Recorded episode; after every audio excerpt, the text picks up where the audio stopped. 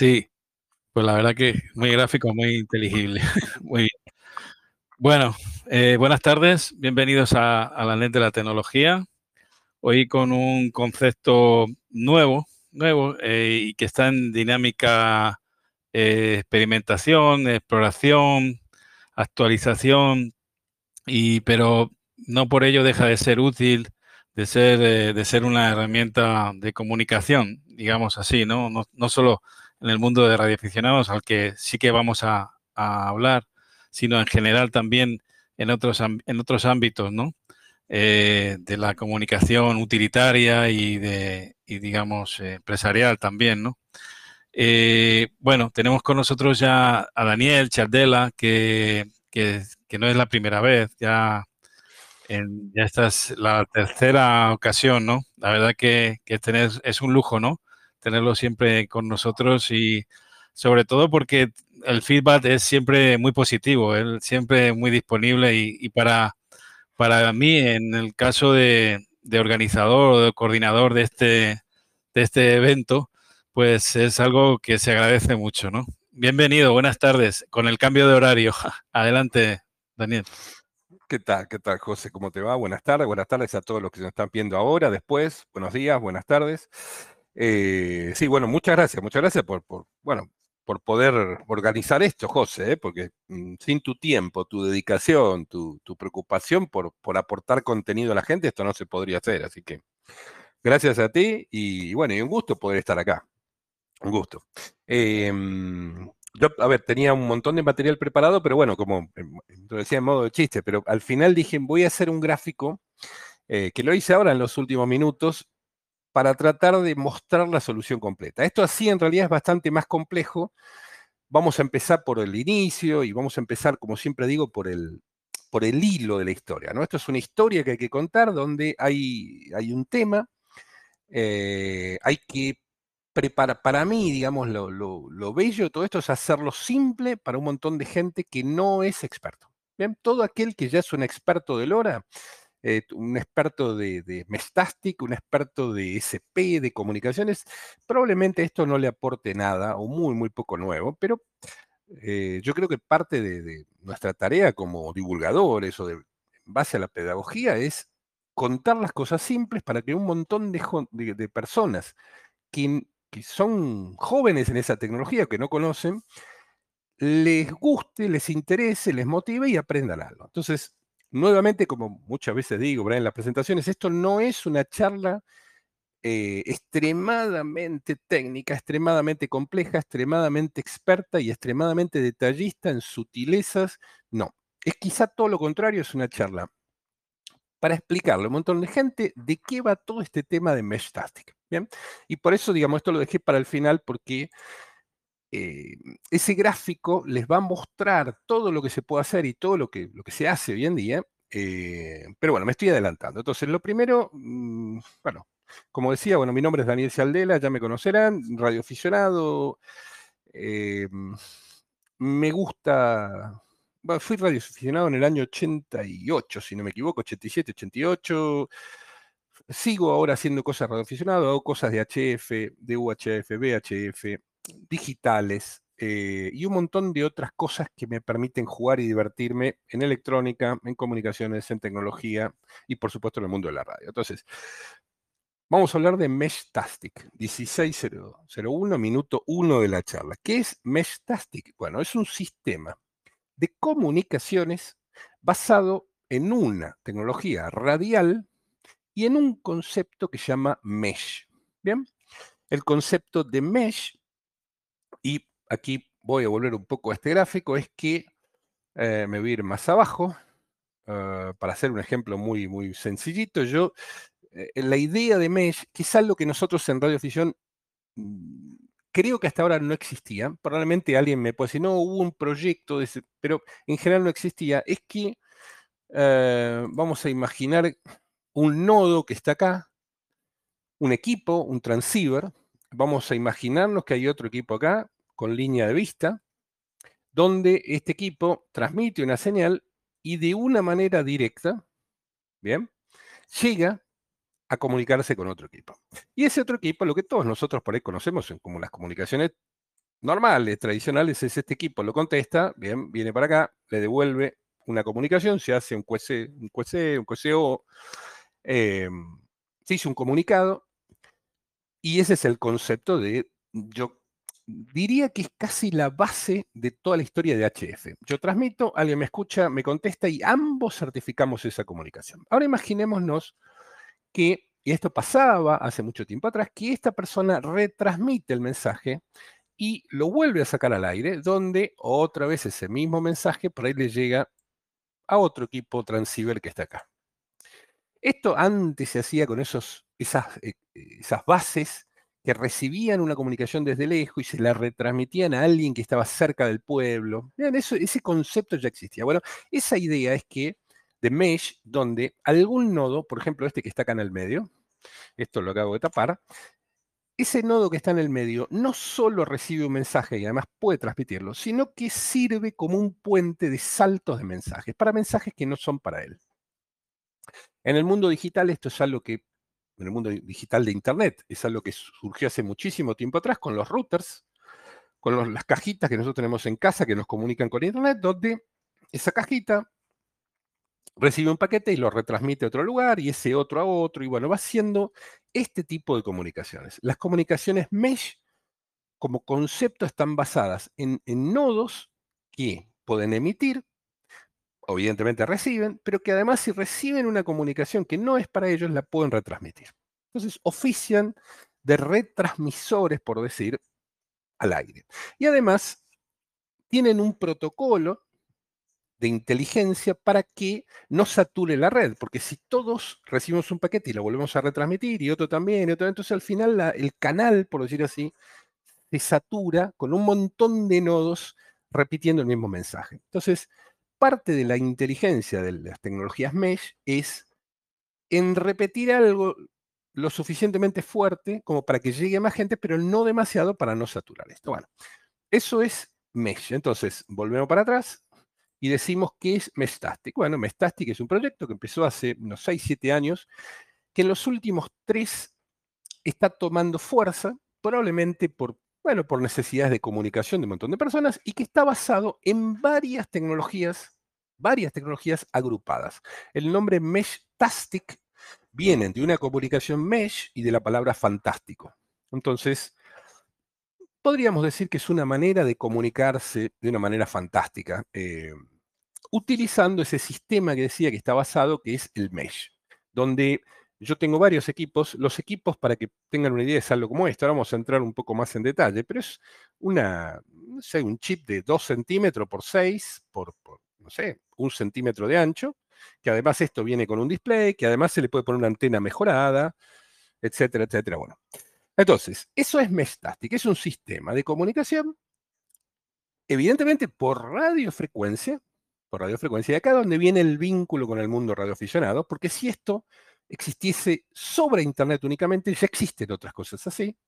Si esto existiese solamente en el mundo de voz, y bueno, ya existían esas estaciones bases que reproducían mensajes, eh, pero lo que estamos hablando acá es de un, eh, vamos a poner acá, no disturb, estamos hablando de un sistema que vincula varias cosas. Entonces, esto es Mestastic, este es el sitio web oficial.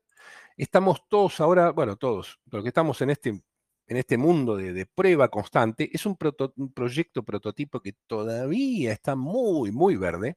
Hace un montón de cosas, hace un montón de cosas bien, pero está muy verde. Entonces, así yo lo puse acá arriba y es muy importante esto, la versión 2.1.1 es la versión que a mí me funciona perfectamente y hace todo lo que tiene que hacer y me anda bien con este tipo de hardware, eh, con lo cual yo voy a hablar de, este escenario, ¿no? de, chips Mestastic, ¿sí? utilizando, o de, ahora vamos a ver el chip o la solución de hardware, pero bueno, utilizando la versión de programación o de programa o el firmware 2.1.1. Vuelvo a la página, entonces decía, es una solución que mezcla, mezcla varias tecnologías. Lo primero que mezcla vamos a venir por acá, es un tipo de chip muy chiquitito que se llama SP32. Es un chip de bajo consumo, discúlpeme, es este que está acá. Bien. eh, un chip muy chiquitito, bajo consumo, de alta velocidad, para todos aquellos que tienen una Raspi, un Arduino. Eh, diría que es bastante más primitivo que los chips que tenemos en nuestros teléfonos. ¿Está bien? Entonces, está basado en esta tecnología de un chip SP32, que es un chip mínimo, de, un centímetro por un centímetro. A este tipo de solución de hardware, porque esto parte, el, Mesh Tastic es un hardware con un firmware que se le instala, que es el firmware de Meshtastic, y que después yo le puedo colocar una antena mejorada y yo después lo puedo hacer hablar, si quiero, con internet o no, y con algunas otras cosas adicionales. Pero la base del hardware es un chip, SP32. Ese chip, bien, decía, tiene metido un chip de LoRa. Bien, LoRa por ahí ya es una otra tecnología que ya hace tiempo que está dando vuelta. Eh, otra vez, es un chip muy chiquitito. Para que tengan una idea, todo eso está metido en, nada, en 2 centímetros por 6. Uno de los chips es de 1 por 1, el otro de 2 por 1 y medio, que es el chip de LoRa. El chip de LoRa es un transceptor, porque transmite y recibe frecuencias en un modo que se llama LoRa de bajo consumo. Luego vamos a ver un video de cómo son las transmisiones de LoRa. Tiene varias, varios modos de transmitir, de transmitir. Es un modo digital, pero básicamente es un espectro ¿sí? de, de ceros y unos donde envían información. Entonces, alguien mezcló esto, mezcló un chip muy chiquitito, como si fuese un Arduino, le agregó un chip de LoRa, como es este que está acá, Además, le agregó, como es el que tengo yo en mi caso, un display de casi una pulgada, diríamos dos centímetros con tres de diagonal. Es, es una pantallita muy, muy, muy pequeña. Yo la voy a tratar de mostrar acá. A ver si se ve. Y si no, bueno, me van a tener que creer que está acá en el dedo. Eso que está ahora encendiéndose y mandando una comunicación.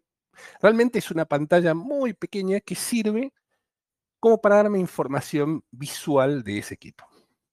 Entonces decía, un chip SP32, un microcontrolador, si queremos decir, más un chip de comunicaciones. El SP32 trae Bluetooth y trae Wi-Fi. Bien, entonces, más un display, más la posibilidad de un muy bajo consumo de toda esta tecnología, que lo hace muy, un producto muy bueno para usar en el medio de la nada con una batería, para usar en picos satélites, para usar en IoT, en un montón de proyectos que necesiten comunicaciones, que consuma poco, pero que tenga una, digamos, una buena variedad de formas de comunicarse. Esto que estoy mostrando acá, yo no tengo ningún tipo de beneficio con que compren ningún tipo de producto, no, no, no me interesa promover ningún sitio de compra ni ningún producto en especial. Estos son los productos, lo que se llama el modelo LilyGo, es este chip que yo acabo de mostrar acá. Yo tengo varios funcionando, em, donde tienen Bluetooth, tiene Wi-Fi y tiene LoRa. Entonces, pensemos que esta es una unidad de comunicaciones muy buena, donde tiene todas las, todos los sistemas de comunicaciones que podríamos necesitar, los más comunes, Bluetooth, Wi-Fi son los más comunes, pero además tiene LoRa que nos permite un alcance 10 o 20 veces más que un Wi-Fi y que un Bluetooth, el alcance es mucho mayor, el tipo de frecuencia está mejor preparado para las distorsiones. Como decía, lo están usando satélites. Aquellos, yo participo en un proyecto que se llama Tiny GS. Ese proyecto es para recibir imágenes de satélites a 8000 kilómetros y reciben, yo recibo estas señales de un satélite por medio de un chip de estos con una antena de estas. Como para dar una idea de la distancia que puede llegar a alcanzar.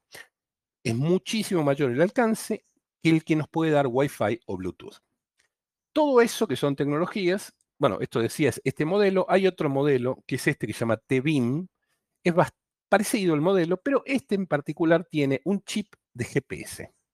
Entonces, además, este equipo, chiquitito, que es un centímetro y medio más largo que el otro, nos va a dar datos de posicionamiento, GPS, y además del lado de atrás, que es lo que acá está, perdón, ¿eh? en este lado, nos permite colocar una batería especial para que muchísimos proyectos usando este hardware utilizan un receptor, un panel solar, que carga durante el día, carga esta batería, y ese equipo les permite estar uno o dos días funcionando de manera ininterrumpida.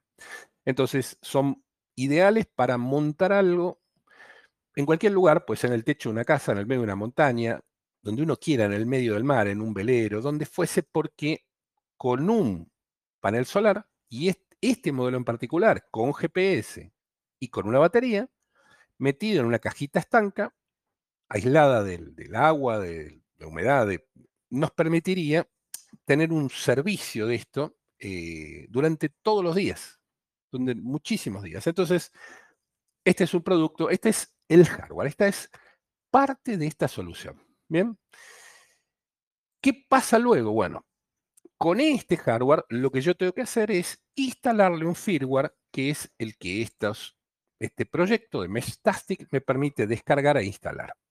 Hay varias versiones. Una manera fácil de instalar el firmware, de instalar el programa o el sistema operativo que va a tener ese chip, es utilizando esta página web. Esto no es la única manera, es la más fácil.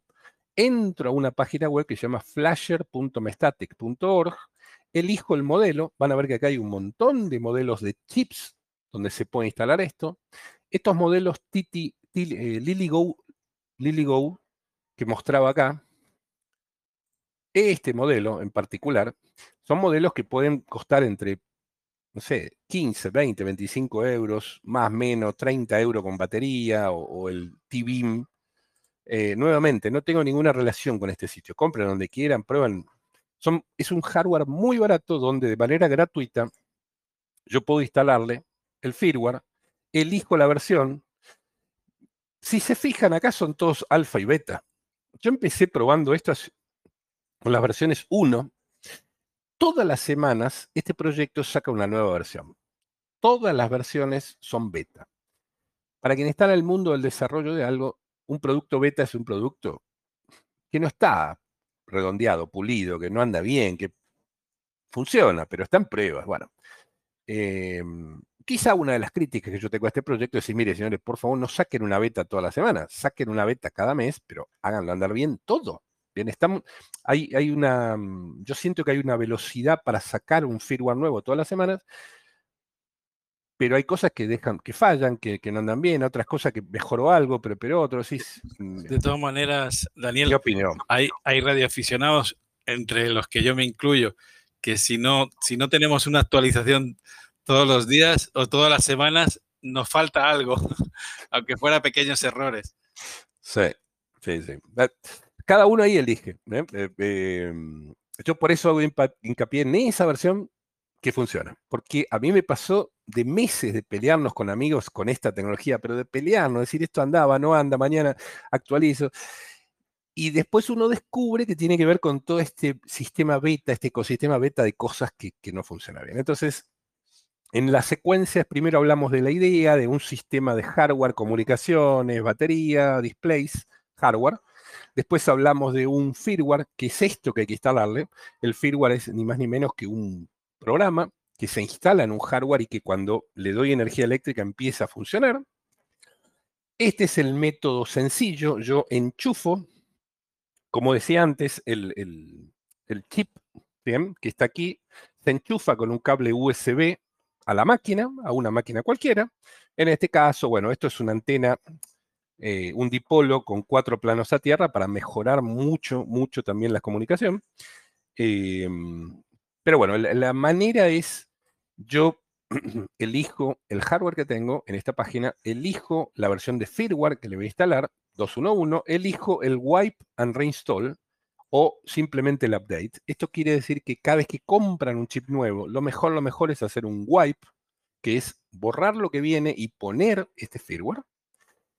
Y si yo ya tengo algo que está todo andando, configurado, que vamos a ver qué, se le hace para configurar, yo quizás, quizás la versión 2.1.5 que yo le instale en algún momento, con hacerle simplemente el update alcanza. No hace falta borrar todo y empezar de nuevo. Le digo, mira, todo lo que hay vos déjalo, pero actualiza lo que hay.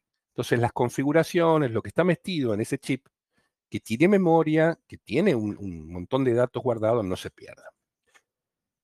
Luego de hacer eso, lo que pasa es que, bueno, ese chip se reinicia y se pone en un modo inicio en la cual ese chip con ese firmware no hace nada. Entonces, em, también es algo importante para aquellos que quieran jugar, no solo comprar el hardware, después conectarlo por USB a una máquina, después flashearlo y después, ahora vamos a entrar en cómo hay que configurar algo como para que esto empiece a tener sentido. Eh, porque si no, es muy frustrante tener algo, tener un display que está diciendo hace algo, pero que no haga nada, no hay señales, no hay, los que tenemos SDR, no hay comunicaciones, no, no, no sabes qué canal buscar, qué frecuencia. Entonces, la hardware por un lado, firmware instalado por otro, tercer parte. Vamos a ir ahora a la configuración. Entonces, para configurar, digamos que yo tengo, tengo dos maneras de hacerlo. Em, vamos a ir a la más fácil que es que yo me instalé, yo tengo acá preparado, bien, en una página que es esta, tengo acá instalado, voy a ampliar un poquitín más la letra. Em, yo dije, instalé el hardware, ¿sí? Lo, le mandé un firmware por la interfaz web, pero la interfaz web usa un canal cableado y por medio de un programa que yo también me descargué del sitio web que se llama Meshtastic, es uno de estos programitas en los downloads que yo le puedo bajar. Bien, tengo digamos, lo que se llaman las aplicaciones o bien de Android o bien de web, ¿sí? Y, mediante esa configuración yo le voy a mandar órdenes para hablar con ese chip y configurarlo. Entonces, lo primero, lo primero que hay que hacer con los chips es decirle, pero bueno, hay un tema que me olvidé, perdonen, vuelvo para atrás. Cuando yo voy a comprar el hardware, antes de que estén todos apretando el botón para ir a comprar el hardware, eh, hay hay varias frecuencias de trabajo, porque LoRa es un estándar de bajo consumo, de baja potencia, pero que puede trabajar en varias frecuencias. De hecho, puede trabajar en cuatro frecuencias distintas según el lugar del mundo. En el caso de España, vamos a tomar este ejemplo, nosotros podríamos trabajar en las frecuencias 433 o en la 868. ¿Qué quiere decir? Que ese chip LoRa, ese chip de comunicaciones, trabaja en dos frecuencias y yo tengo que elegir alguna de ellas. Entonces, cuando voy a comprar este hardware, otra vez, si están en Europa, estas son las dos frecuencias válidas para Europa, homologadas, y tengo que elegir cuál quiero utilizar. Yo personalmente estoy usando la 433 y tiene que ver con que yo puedo utilizar antenas de radioafición de UHF, cuya frecuencia está bastante cerca acá, no es exactamente igual, pero está bastante cerca, entonces podría, mi teoría era que podría con antenas de radiofisión de buena calidad, direccionales, que ya tenían UHF, implementarlas en este sistema de LoRa, conectarlos por este, a este chip de LoRa. Sin embargo, si yo uso la frecuencia 868, bien, que es una frecuencia bastante mayor, acercándose a las microondas, bueno, hay, ciertos beneficios o ventajas o desventajas de, si uso 433 eh, o 868, sutiles a través de la distancia que podría cubrir, sobre cómo funciona la frecuencia. Tiene un pequeño cambio en la, en la, forma con que trabaja la frecuencia. Pero bueno, en el 868, evidentemente, yo me tendría que fabricar todas las antenas. No hay un estándar de antena o, o es bastante poco común tener antenas 868. Entonces yo uso 433. Los que quieran y quieran empezar a jugar con esto y comprar, mi sugerencia, mi sugerencia, cómprense uno que tenga GPS, les da para jugar más, porque esto yo lo puedo enchufar a un coche, a una moto, eh, tiene muy bajo consumo, decía, no, no necesito una antena maravillosa, con una antena handmade como la que tengo yo, que hice yo mismo, en 434, o mismo, ¿no? enchufado al coche, yo puedo moverme con el coche e ir transmitiendo todo el tiempo. Bueno, Además tiene un sistema de batería, con lo cual yo lo enchufo, puedo ir cargando la batería, lo desenchufo y me puedo mover con ese aparato en una mochila, hacer un montón de actividades que ya ahí dejo que cada uno vuele la, la imaginación. Entonces, volviendo a esto, lo primero que hay que decirle cuando yo terminé de instalarle el firmware a este chip es, bueno, ahora te voy a configurar. tengo que saber y tengo que estar muy seguro cuál es el equipo que tengo, el que yo compré. Tengo que estar muy seguro en qué frecuencia trabaja. Entonces, lo que viene ahora es la primera orden de configuración que decirle, bueno, mira, te mando un paquete que se hace por la mismo, el mismo canal USB desde una máquina al chip, donde le dice, vos estás trabajando en una, en una norma europea en la frecuencia 433. Entonces, al mandarle eso, el chip lo recibe, se reconfigura. Cada vez que le demos alguna orden al chip se va a rebotear. ¿Bien? Está hecho así. Eh, con lo cual, cada cosa que yo le voy a decir a ese chip para que haga algo, me va a aparecer un cartelito en el chip que dice rebooting y después empieza de nuevo. Hay que, hay que entenderlo porque si no parece que, que, o que algo no anda o que no lo hizo, que hay que tenerle paciencia. Es una tecnología, dijimos, bastante beta. Es una tecnología que trabaja de una determinada manera que requiere paciencia para hacerlo, para entender todo esto. Y a partir de acá yo lo empiezo a configurar. Le digo, bueno, mira, como te voy a conectar con otras cosas, yo quiero que utilices un servidor para ponerte en hora, para que vos como hardware sepas cuál es tu zona horaria y cuál es tu hora. Por otro lado, le fijo un dueño de ese equipo, le, fijo una, paquete con una información diciendo, bueno, mira, tu dueño y tu nombre es EA4 Hook, modelo número 91, 90, 89, el que fuese. Estas son órdenes que yo le mando al chip. Luego, y acá es donde viene una decisiones que nosotros tenemos que tomar y tienen que ver con, yo voy a querer trabajar. Hay como tres modos de trabajo. El primer modo de trabajo es, y acá voy a empezar a ir a este diagrama, aunque es un poco complejo. Esto que está acá es mi antena, ¿sí? espero haberlo dibujado bastante bien, así con dipolo, cuatro planos a tierra, un cable, y esto que está acá, SP90, es este equipito, este chip. Y esto que está acá es el 89, que es, es otro que está en una ventana con una botella de plástico para estar a la intemperie. Entonces, estos dos equipos entre sí, si están los dos configurados en la misma frecuencia y de la misma manera, automáticamente entre ellos hablan. Bien, están mandando paquetes cada tanto diciendo acá estoy yo, ah, yo te veo, acá estoy yo, ahora te veo, acá estoy yo, todo el tiempo, los beaconing, el beacon, las balizas. Esa es por decir así, la primera manera en que dos equipos pueden funcionar. Entre sí, entre sí, con la norma LoRa. Para LoRa utilice este color rosa. ¿Cuál sería la ganancia? Bueno, no hay ganancia. Hay gente que viaja en fragmentos. Hace poco, una, una cineasta, que su papá era cineasta, fue Y decía aquí, yo perdí a mi papá a mi familia, salimos un ser querido. Pero ustedes, estaban escuchando, Bueno, no, escuchaba a Oscar por parte. Eh, me, me, perdí un poco, perdón. Lo que decía es, uno de los modos de comunicación uno de los modos es que dos equipos, o bien con estas antenas adaptadas, o con la antena original. La antena original es esto que está acá, esto chiquitito. Es una antena mínima, pero que funciona.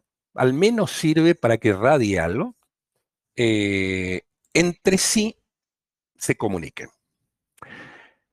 En ese sistema de comunicación, yo lo único que necesito son equipos como estos, con el firmware, con la misma versión, con la misma frecuencia 433 o 868, em, y tal como están entre sí podrían hablar. ¿Qué pasa ahora? Uno de estos equipos, yo puedo conectarlo a un teléfono o a un ordenador, y acá hay tres maneras de conectarse. Vamos a hacer un dibujito adicional. Entonces decía, ¿cómo puedo conectar este chip a un teléfono o a un, portátil, a un equipo para irme al medio del campo? La primera manera es como está conectado este, por un cable USB. En el momento que yo le pongo un cable USB y lo conecto a un teléfono o a un portátil, como ahora yo interactúo con él. La segunda manera es que yo use Bluetooth. ¿Sí? Ese equipo tiene la norma Bluetooth que se puede activar o desactivar. Si yo lo activo desde un equipo o un teléfono, por Bluetooth yo puedo establecer una comunicación y voy a hablar con el ESP32. Y la tercera manera, que es lo que está dibujado acá, imaginemos que este teléfono está hablando con el ESP89 en Bluetooth, pero al mismo tiempo puede trabajar contra el ESP90 por Wi-Fi. Bien, hay tres maneras con las cuales yo interactúo desde un equipo de un teléfono contra uno de estos chips. Siguiente, entonces, esto hice un paréntesis, ¿por qué? Porque a la hora de configurarlo, además de decirle que estoy en Europa y que estoy en la frecuencia, es un chip 433 de LoRa, además le tengo que decir qué quiero hacer. Le voy a decir, como en este caso, que desactive el Bluetooth. No, yo no quiero usar Bluetooth, por la razón que fuese. Y yo quiero utilizar Wi-Fi, como está acá, en la cual yo le doy una orden a ese chip para que se conecte con el router de mi casa. Entonces le digo que quiero habilitar Wi-Fi, cuál es el nombre del router de mi casa y cuál es la clave del router de mi casa. Estas tres líneas conecta uno de estos ESP32 con el router de mi casa. A partir de que hace eso, ya es visible en mi red Wi-Fi de mi casa. Bien. Tiene una, esto es muy importante saberlo, porque es algo que me pasó y no entendíamos qué pasa. Si yo activo Bluetooth, me desactiva Wi-Fi. Y si yo activo Wi-Fi, me desactiva Bluetooth. Los dos no pueden funcionar al mismo tiempo. Entonces yo tengo que tomar la decisión si quiero hablar por Bluetooth con ese chip o quiero que se conecte por Wi-Fi a un router y yo hablo por esa comunicación Wi-Fi. Otra de las normas, otra de las configuraciones que podemos hacer es, si el equipo traía un GPS, automáticamente él va, estando el exterior, ¿no? recibir paquete de los GPS y va a saber en qué latitud, longitud y altura está. En este caso, estos equipos LilyGo no tienen chip GPS, entonces yo tengo que fijar la posición, tengo que decirle, este equipo está en este lugar y pasarle la latitud y la longitud. Se lo paso latitud, longitud, altura, con una línea de este tipo. Le digo, este equipo está en este lugar, este equipo está en este lugar. Es importante hacerlo, ya vamos a ver, porque esto de alguna manera le informa a los demás nodos después de dónde estoy. Entonces, activo Wi-Fi, le digo cuál es tu posición, y hasta este momento lo que yo puedo hacer es que dos equipos hablen entre sí y vía Wi-Fi o vía cable interactuar con ese, chip. Lo siguiente que pasa es activar lo que se llama el rol. Bien, acá hay dos líneas que son los roles de ese chip. Yo cuando conté brevemente lo que era un mesh, donde hay equipos que transmiten, bueno, todos transmiten y reciben, pero algunos cuando reciben pueden retransmitir y se transforman en router. Y hay otros que siendo clientes solamente reciben y transmiten. Pero lo que le corresponde a ellos, ¿bien? Es decir, cuando el mensaje es para mí, yo lo recibo, pero cuando yo, cuando yo recibo un mensaje que no es para mí, yo lo descarto y no hago nada. Y por otro lado, yo puedo transmitir un mensaje. Entonces, yo debo elegir mi chip, cómo quiero que trabaje. Si quiero que trabaje de modo cliente, eso quiere decir que los paquetes que me vienen para mí, yo los proceso y cuando yo quiero, mando un paquete al aire. Luego vamos a ver, sale por la red LoRa, pero después vamos a ver que podría salir por Internet. Pero vamos a imaginar que sale por ahora con esta configuración. LoRa contra LoRa, o sea, dos antenas, 10 kilómetros de distancia, 50, hay comunicaciones de LoRa de 160 kilómetros, muy ambiciosa, pero probadas, verificadas. Pero 5, 10 kilómetros en línea de vista sin ninguna duda hablando, Daniel, de cuánta potencia, porque seguro que los radioaficionados, los colegas que nos escuchan, nos ven. Le va a dar vergüenza. aquí ya estamos hablando de, muchos vatios, de, no. pero no, no es así. ¿no? 0,25 de vatio, o sea, 250 milivatios. Nada, una vergüenza. eso para, sería algo despreciable, pero en, la tecnología LoRa, imagino que estamos hablando de una potencia bastante importante de cara a la transmisión, a lo que, a has dicho, de unos cuantos kilómetros, bastantes kilómetros. Claro, a ver, estos equipos que digo yo, con esta potencia de salida, alcanzan 40, 50 kilómetros de distancia. Bien, 0,25 de vatio, con unas antenas por ahí un poco mejoradas, en línea de vista. Bien, acá entra un tema importante que es eh, que si yo digo que soy radioaficionado, yo no necesito ser radioaficionado para usar esta tecnología.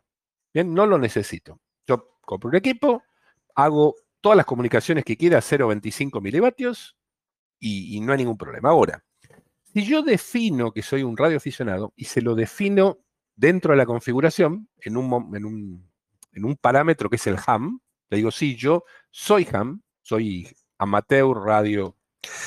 Eh, lo que puedo hacer es que a la salida, ¿sí? a la salida del conector de antena, yo le puedo poner un amplificador de 10 vatios. ¿Está bien? Y según el lugar del mundo y la normativa, por ahí puedo llegar hasta los 100 vatios de potencia. ¿Está bien? Eh, los picos satélites que están dando vuelta, o, los satélites, digamos, no, no solo picos satélites, hay satélites que están dando vuelta con LoRa, varios de ellos transmiten en un vatio y en tres vatios. ¿Bien? Eh, simplemente están, son satélites que están dando vuelta y que están pasando telemetría. Y al enviar esa telemetría, usan uno o tres vatios, por lo menos lo que yo normalmente recibo acá, y con uno o tres vatios hay recepciones, yo he tenido recepciones de unos 5.000 kilómetros. Está bien, es una situación especial, esto es un satélite que está arriba, no tiene interferencias en el medio, no tiene edificios, bosque, no tiene nada, pero para que entiendan eh, que no es lo que quizá cualquiera de nosotros haría, porque nuestra necesidad quizás es distinta, pero que con, 200, eh, con 0,25 tenemos la posibilidad de llegar a unos 10 o 20 kilómetros. Línea de vista y con una antena más o menos mejorada como la mía. No estamos hablando de una direccional, no estamos hablando de tocarle la potencia y demás. Eh, esto para aquellos radioaficionados que estén pensando, esto se puede utilizar se puede utilizar en proyectos de IoT, de Internet de las Cosas, se puede utilizar en el medio del campo para conectar dos lugares. Eh, el paquete de LoRa, la información que, viaja en cada paquete de LoRa son 240 bytes o 240 letras. Es como un SMS. Entonces, evidentemente no sirve como un sistema de comunicación para mandar muchos datos. ¿Está bien? No, no, está pensado para eso, pero sí está pensado para mandar pocos datos, posición, temperatura, humedad, viento, eh, un montón de valores numéricos de, contadores, de dispositivos, arma un paquete y manda, ahora vamos a ver el video de cuando manda un paquete, cómo, cómo funciona el espectro, y con una antenita de, de monedas yo estoy llegando a 18 kilómetros. Y del otro lado tengo un equipo similar que lo recibe y que procesa esa información. Entonces, vuelvo a la parte de configuración, que son tres, cuatro cosas más, y ya está, es todo lo que hay que hacer. Aunque esto parezca mucho texto, eh, hay muchas cosas que no, entre comillas, no hace falta hacer. Decía, la posición es importante porque me permite a mí y a otros equipos que me vean saber dónde estoy cuando reciben mis paquetes. Em, el modo yo le digo si quiero ser router client o quiero ser client. Cuando, si yo no hago nada y el equipo, cuando instalo el firmware, va a funcionar en un modo router client. Quiere decir que paquete que recibe y que no es para él, él lo va a retransmitir. Si yo quiero mandar un paquete y, desde mi máquina le mando información al ESP32, él se lo manda por LoRa. Y si viene otro paquete por LoRa para él, me permite procesarlo en mi equipo. Yo tengo dos puse dos equipos acá como muestra, lo que uno se llama el equipo 89, otro se llama el equipo 90. Ahora vamos a entrar en esto. Uno de ellos, en la parte de configuración, yo lo tengo puesto en modo cliente y el otro lo tengo puesto en router cliente. Terminamos con la configuración. ¿Qué otra cosa es importante de, estas cosas de configuración? Bueno, decirle que quiero sobreescribir el duty cycle. Este es un parámetro que después de hacer un montón de pruebas. Básicamente lo que le estamos diciendo es, en esta norma LoRa, uno no puede transmitir más de un determinado porcentaje de los paquetes que recibe. Es algo así como que hay unos límites en la frecuencia para que el 90% de la frecuencia yo esté en modo recepción y el 10% yo tenga la ventana para poder transmitir. ¿Qué es lo que pasa? Si yo tengo dos equipos en un lugar aislado, en el medio del campo, yo no quiero tener restricciones de transmisión-recepción. Entonces, con este parámetro, diciéndole un override duty cycle, ¿sí? lo que le estoy diciendo, mira, paquete que yo quiera transmitir, vos transmitilo, paquete que envíen, vos haces lo que tenés que hacer, lo recibís, lo procesás, lo transmitís. Esto es fundamental que lo hagan porque si no, hay ciertas cosas que parece que andan mal, y no es que andan mal, sino que el chip va a estar esperando un tiempo antes de hacer algo. Otra, bueno, decía, las configuraciones cliente o, router cliente. Luego existe lo que se llaman los modos de transmisión de LoRa. Hay, lo vamos a ver mejor en una página, pero bueno, hay siete formas de, configurar la comunicación de LoRa, donde yo le digo, mira, quiero que la comunicación sea muy rápida en velocidad, pero que esa, esa velocidad de rapidez en mandar un paquete, lo que produce es que quizás esa señal, por decir así, fue muy rápido, y si hay un poco de ruido, si hay otras señales, por ahí eh, es más fácil que se distorsione. ¿Está bien? Es como aumentar la velocidad en un paquete. O bien tengo los modos slow, donde esa comunicación del 1 y 0 es más lento, el y eso logra esa comunicación que sea esté mejor predispuesta esa comunicación esté mejor predispuesta a que no haya interferencias. ¿Está bien? ¿Por qué? en ese, en ese ciclo de 1 y de 0, la interferencia que pueda haber lo afecta menos. Bueno, luego vamos a ver. Hay, hay maneras de configurar mucha información de golpe o poca información de a poco para mejorar si yo quiero que se me entienda mejor un paquete o quiero usar muy poco ancho de banda de la comunicación. Vamos a tratar de hacerlo fácil porque, bueno. Y luego tengo la posibilidad de usar lo que llaman canales ahora vamos a ver la interfaz gráfica que es más fácil, donde esos canales permiten un canal primario público y luego me permiten que yo tenga hasta siete canales más con un determinado nombre que pueden ser privados. Y si yo defino que ese equipo no es de un radioaficionado, esos canales privados o secundarios se pueden encriptar. Entonces, este sistema de comunicación puede o no estar encriptado. Y eso es un cambio importante porque para ciertas aplicaciones comerciales yo quiero que esa información fluya con cierta seguridad. No quiero que sea pública. Pero si yo definí, como decía antes, el modo ham, el modo radioaficionado, aunque puedo transmitir un vatio de potencia, no puedo encriptar. Y si yo digo que no quiero, no soy radioaficionado, tengo que mandar en el 0.25, pero a su vez puedo encriptar la comunicación. Eso es importante.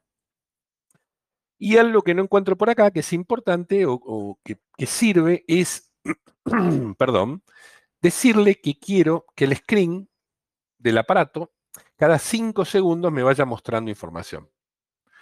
Hay un, eh, permíteme que lo voy a buscar en mi archivo de configuración completo, es lo que llama el carrusel, lo pego acá,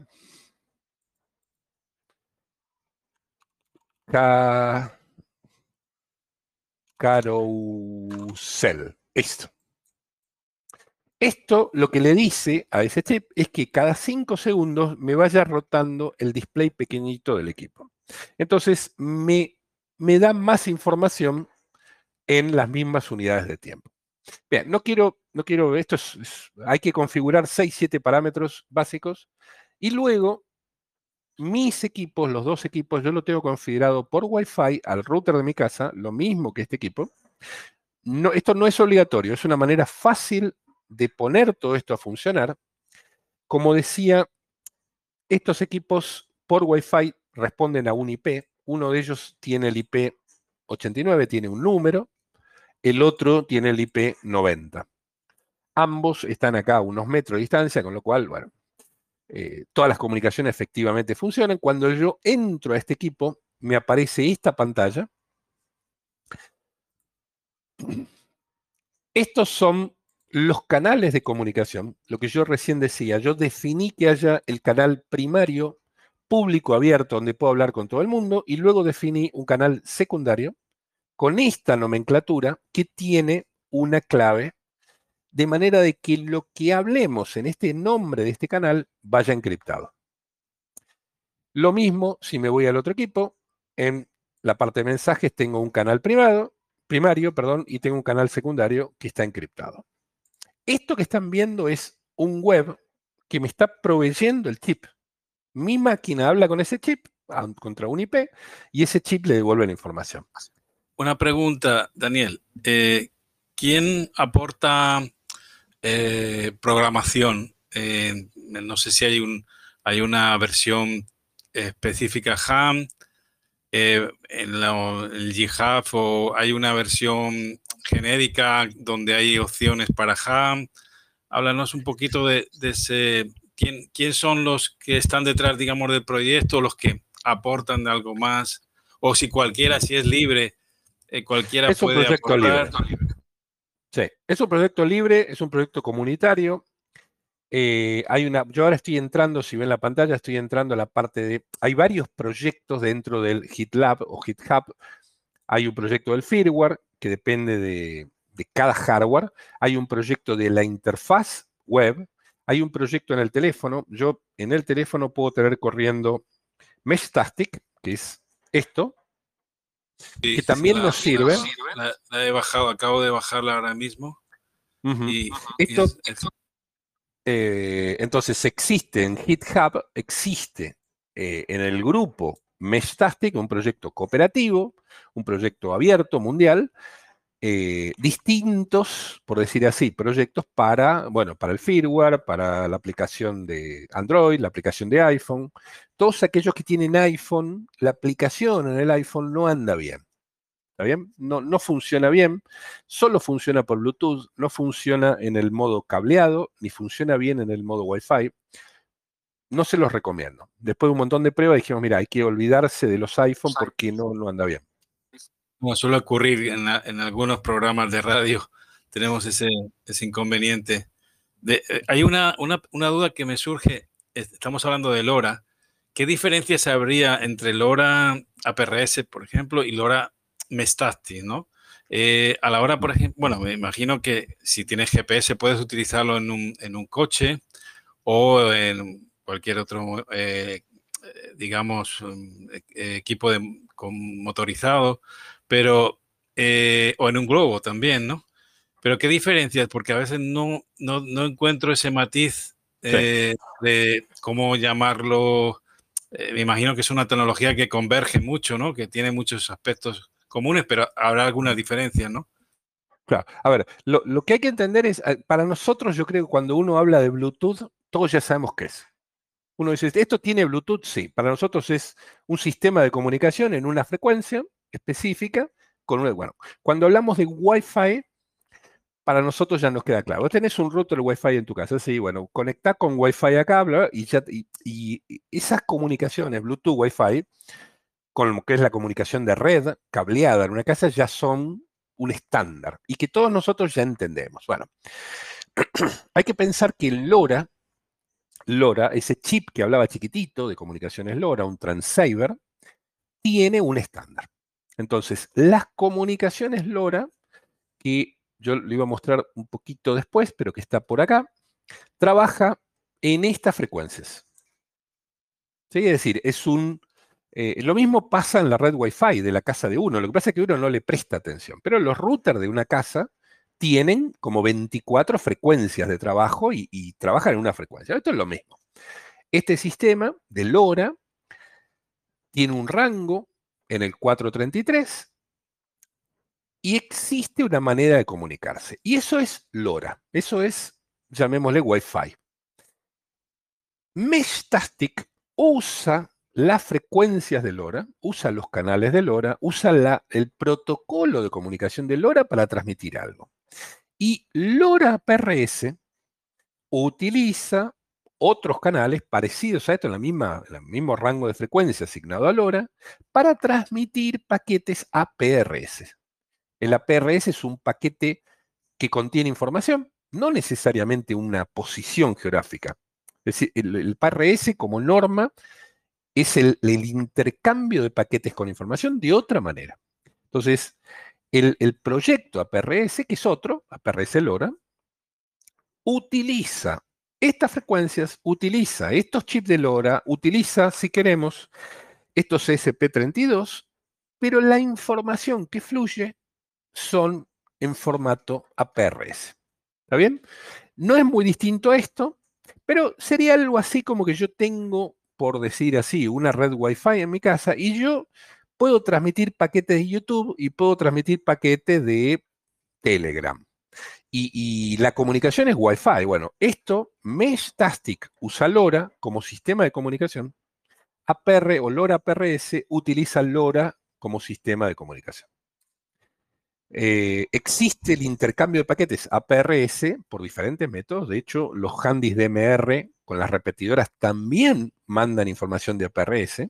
Los teléfonos, existe una aplicación que se llama APRS Droid, que el teléfono manda información en modo APRS y que trabaja con Wi-Fi o con las normas de comunicación. Es decir, son proyectos distintos, pero que están basados todos, por eso yo hacía la, la intro, decir, mira, esto es una solución de un chip de LoRa más un microcontrolador, más una batería, un display, un Bluetooth, Wi-Fi. Em, entonces, decía, eh, yo tengo dos equipos acá, tengo varios, estos son los dos de demo que conecté para esto, esto que están viendo acá es algo que me está proveyendo el chip. El firmware Meshtastic colaborativo, mm, que se actualiza toda la semana, estaba mirando qué pasó esta semana, porque de hecho ya salió la 2.1.4, ¿está bien? En, tres semanas. No la probé. Por ahora, insisto, mm, yo estoy en 2.1.1, me anda todo, hace todo lo que tengo que hacer, no necesito más. Bien. Cuando yo entro en la configuración, ahora estoy hablando con ese chip, con el ESP32, me muestra en mensajes que hay dos canales, el canal primario y el canal con un determinado nombre encriptado. Si yo me voy al canal primario, y acá, por ejemplo, escribo prueba, bueno, tengo que escribirlo bien, prueba de net de la tecnología,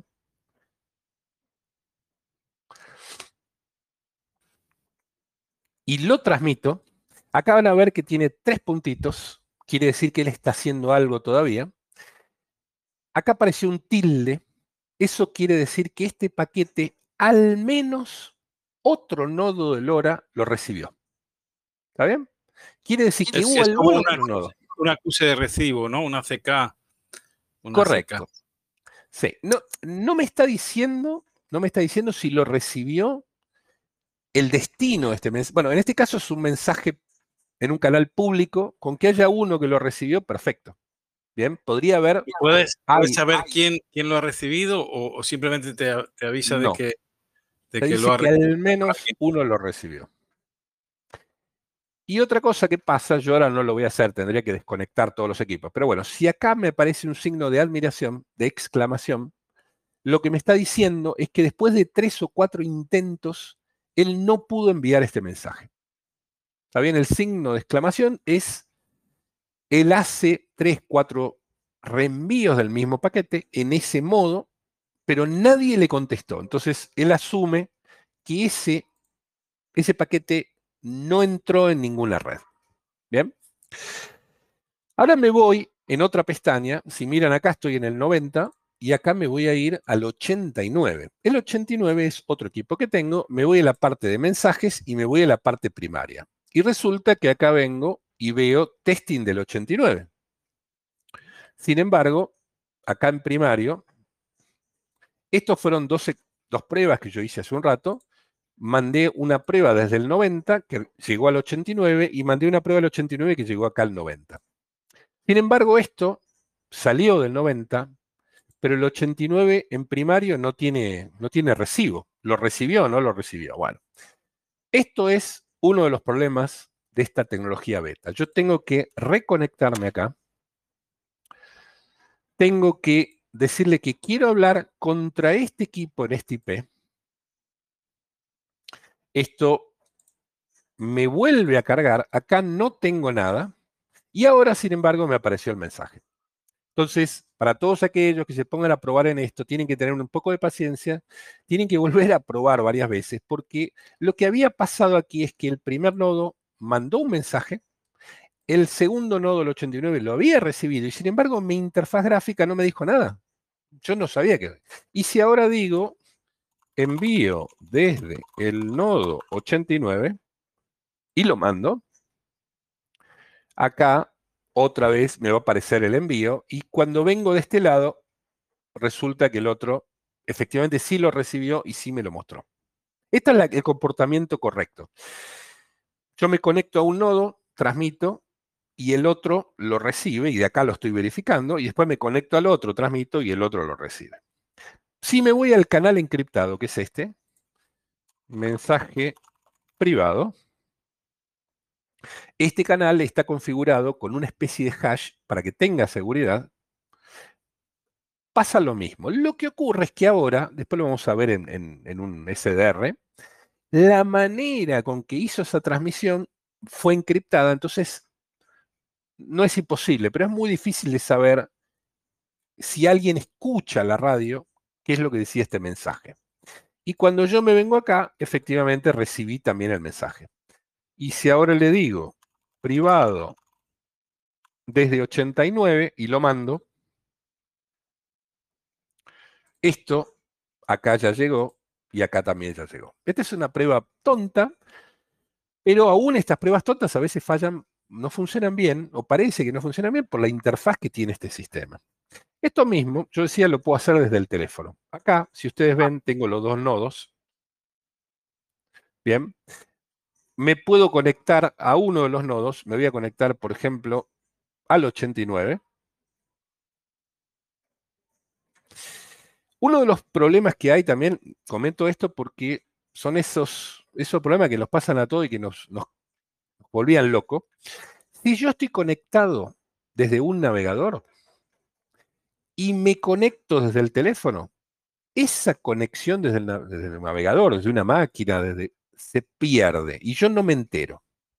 Cuando me conecto desde el teléfono y empiezo a trabajar con el teléfono y vuelvo a conectarme desde el navegador, se pierde la conexión desde el teléfono. Bien. Con lo cual, a mí me hace creer el teléfono o esta interfaz que yo estoy hablando con el chip, con el SP, y eso es mentira. Entonces, la manera es hacer lo que hice recién, que es reconectarme a ese, a ese nodo con el IP y volver a pedirle las cosas. Cuando en el teléfono, yo me conecté, acá no sé si llega a ver bien, pero yo me conecté al nodo 89, van a ver que acá arriba hay una cajita grisada, acá donde tengo el dedo.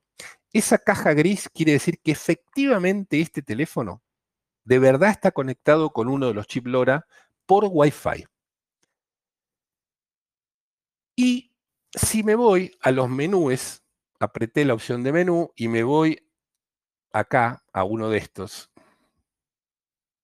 al mismo canal privado, yo puedo desde el teléfono con una interfaz simple, no sé si se llega a ver el, mensaje de prueba con el tilde. Eso quiere decir... El tilde no, no logramos, pero... Bueno, es muy chiquito, pero bueno, me tienen que creer que cuando yo desde el teléfono mando, esto va por Wi-Fi a uno de los CSP32 de LoRa, LoRa lo transmite, el otro hay un nodo, al menos un nodo que lo recibió y me da el OK. Pero lo transmití desde acá, con lo cual mi interfaz web no se enteró. Esto, ah, una pregunta. Eh, eh, ¿Qué opciones, qué opciones en, de, utilidad o de finalidad podría tener dentro del mundo HAN, del mundo de radioaficionados? Bueno, y, también puedes hablarnos un poco también del mundo no HAN, ¿no? O, eh, utilitario, ¿no? ¿qué, yo, me, yo ahora mismo se me ocurre así a bote pronto la de emergencias, por ejemplo, también, ¿no? A nivel de ciertos mensajes cortos y, grandes distancias y poco consumo. Estamos, hemos hablado de, placas solares, de potencia mínima y grandes distancias, ¿no? Sí. Eh, a ver, la, utilidad es enorme desde, decía, un satélite, eh, desde una expedición a una montaña, desde un tracking de vehículo. Cuando vos hablaste de APRS, no solo LoRa, sino las comunicaciones LoRa con Meshtastic o con APRS también sirven para tracking de cosas. Sirve como un sistema para juegos donde yo llevo eh, o, bien en el, en el brazo o bien en el hombro, llevo la cajita en, en, una caja impresa en 3D, donde yo leo a esta distancia o a esta distancia, leo el mensaje como si fuese un reloj, para que tengan una idea de, la medida, ¿no? Eh, y puedo con un botón confirmar algo, o es decir, puedo tener una interacción con un equipo de ese tipo, con baterías, con o sin GPS, es decir, desde el mundo de juegos, el mundo de eh, excursiones a una montaña, el mundo aéreo, hablamos de globos, hablamos de aviones, de satélites. Eh, puede ser un proyecto de comunicación stealth, se llaman, invisibles, donde yo establezco dos puntos donde están pasando su información encriptada todo el tiempo, pero que no, no es fácilmente identificable. Bien, y, me permite establecer qué sé yo, informaciones de apertura de puertas o de, para poner una fábrica, activación de mecanismos. Este chip, que, yo no, quiero entrar muy, muy en la parte técnica porque es, eh, digamos, es complejo, pero el chip tiene todo un sistema de programación, como está acá, donde tiene unos PIOs, unos ports de input-output, con lo cual yo puedo conectarle más cosas. Estos son proyectos, decía, donde ya viene con un display, ya viene con un GPS, ya viene con un soporte de batería. Pero yo puedo, acá viene, si, miran, tiene tres botones, esto, un botón de reset, un botón de power, de encendido apagado, tengo un botón también de, interacción. Pero yo puedo ponerle, con los PIOs, más cosas. ¿Bien?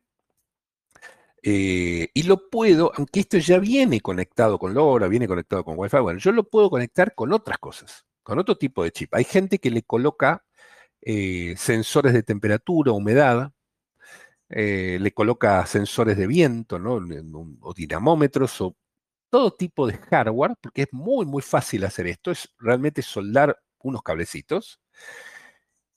Y la información de eso, de una apertura de puerta, de un sensor, de una distancia, de temperaturas, todo eso es algo que muy fácilmente yo lo puedo meter en un paquete de Meshtastic eh, y mandarlo al aire. Bien. Yo estoy mostrando acá una interfaz web, estoy mostrando el teléfono. ¿sí? Eh, dijimos que también existe una aplicación para hablar, una aplicación programada, ejecutable para poder hablar con el chip, pero esto admite, para los que programan en Python o en otros lenguajes, en, Python, C y Bash, eh, les, admite interactuar contra el SP32. Entonces, esto que yo estoy haciendo, eh, mm, que estaba acá, que era mandarle una orden de una posición, ¿sí? O mandarle acá abajo un paquete. Con esto yo le estoy diciendo, manda el paquete, el texto Hello One al canal prioritario. Yo puedo hacerlo cada X tiempo, yo puedo mandar información cada X tiempo, puedo recibir información de un SP y hacer algo, ¿sí? Em, yo creo que es lo importante acá es como, perdón, como decir, ¿para qué me serviría un handy? Pues sirve para un montón de cosas. Y en el mundo radioaficionado nosotros tenemos unos protocolos para hablar, para comunicar, los espacios, los silencios, la identificación de una persona. Este tipo de comunicaciones LoRa no necesariamente necesitan identificar a la persona, no necesariamente tiene un protocolo de comunicación de radioaficionado. Entonces, em, sirve como sistema de comunicación. Lo veo parecido, si podemos hacer un paralelo un poco amplio, es como parecido, parecido a los handys de, eh, de bandas abiertas de eh, lo que llaman familiares, como es el... Sí, los PMR, PMR. PMR, eso, public, el Public Mobile Radio. Algo parecido. Tiene ciertas características de radiodifusión o no. No necesariamente hay que identificarse, con menos potencia, también es parecido, decir, bueno, en el estándar de radiofrecuencia los, estados o, digamos, los organismos internacionales definen cuál es la potencia máxima que puede tener, pero al mismo tiempo creo que estuvieron inteligentes los de LoRa en decir, si esto lo uso radioaficionado, dejémosle que le dé potencia, asumimos que es una persona que conoce lo que está haciendo. Si esto lo usa alguien que no es radioaficionado, limitémoslo en punto 25.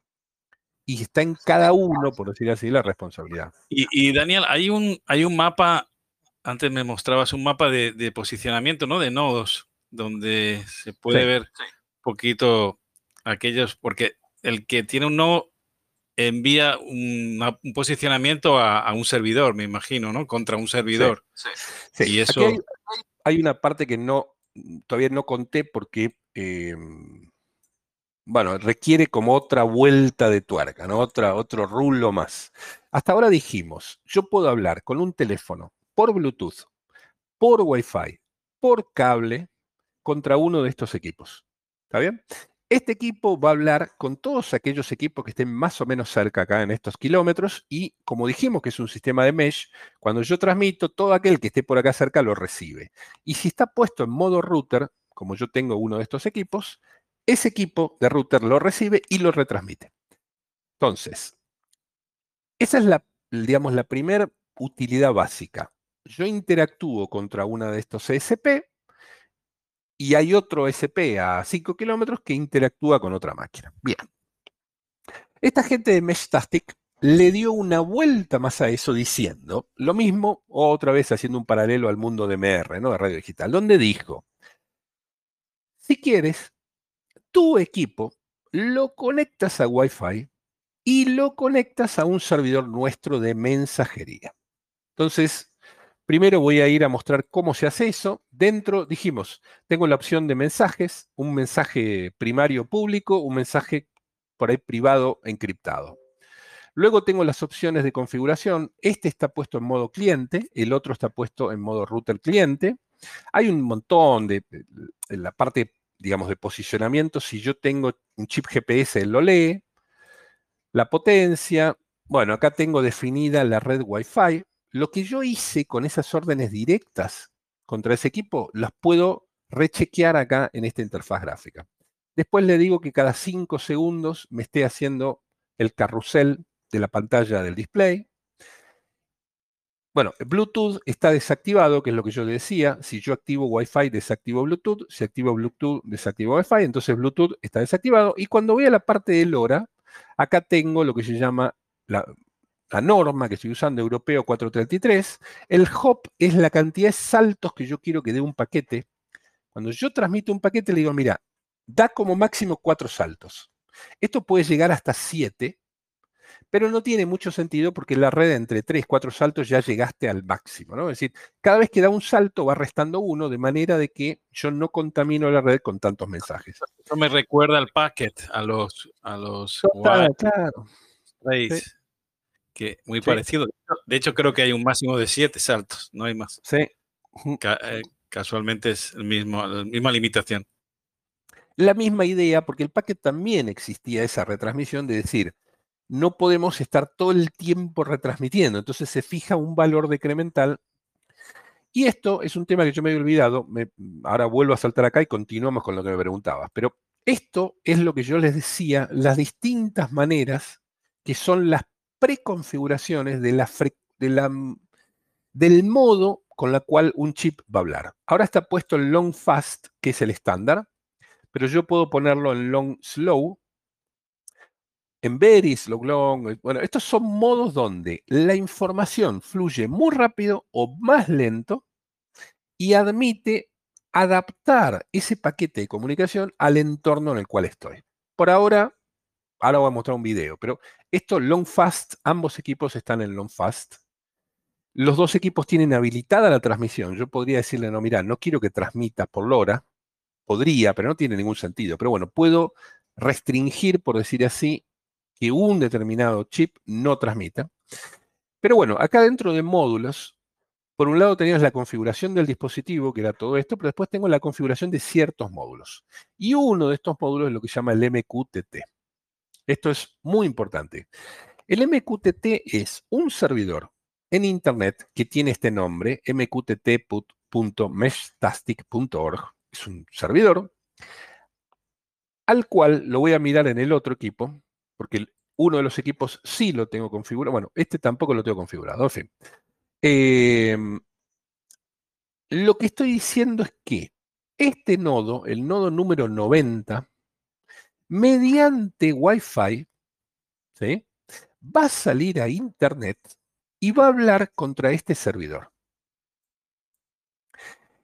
Tiene un usuario y una clave que son públicas. Esta es el usuario y la clave genérica de este servidor que lo provee la fundadora o la cooperativa de Mashtastic de manera que cuando yo defino esto, este equipo se suscribe, habla con ese servidor y cada vez que yo le mando un mensaje acá en message y lo escribo, nuevo mensaje público a Internet, como ahora tiene habilitado el MQTT, este mensaje, al mandarlo, no solo va a salir radialmente acá en LoRa, se lo va a mandar a ese servidor que está en Internet. Y otros cientos de equipos, la verdad es que hay mil y pico de equipos en el mundo conectados a ese servidor, lo reciben. ¿Está bien?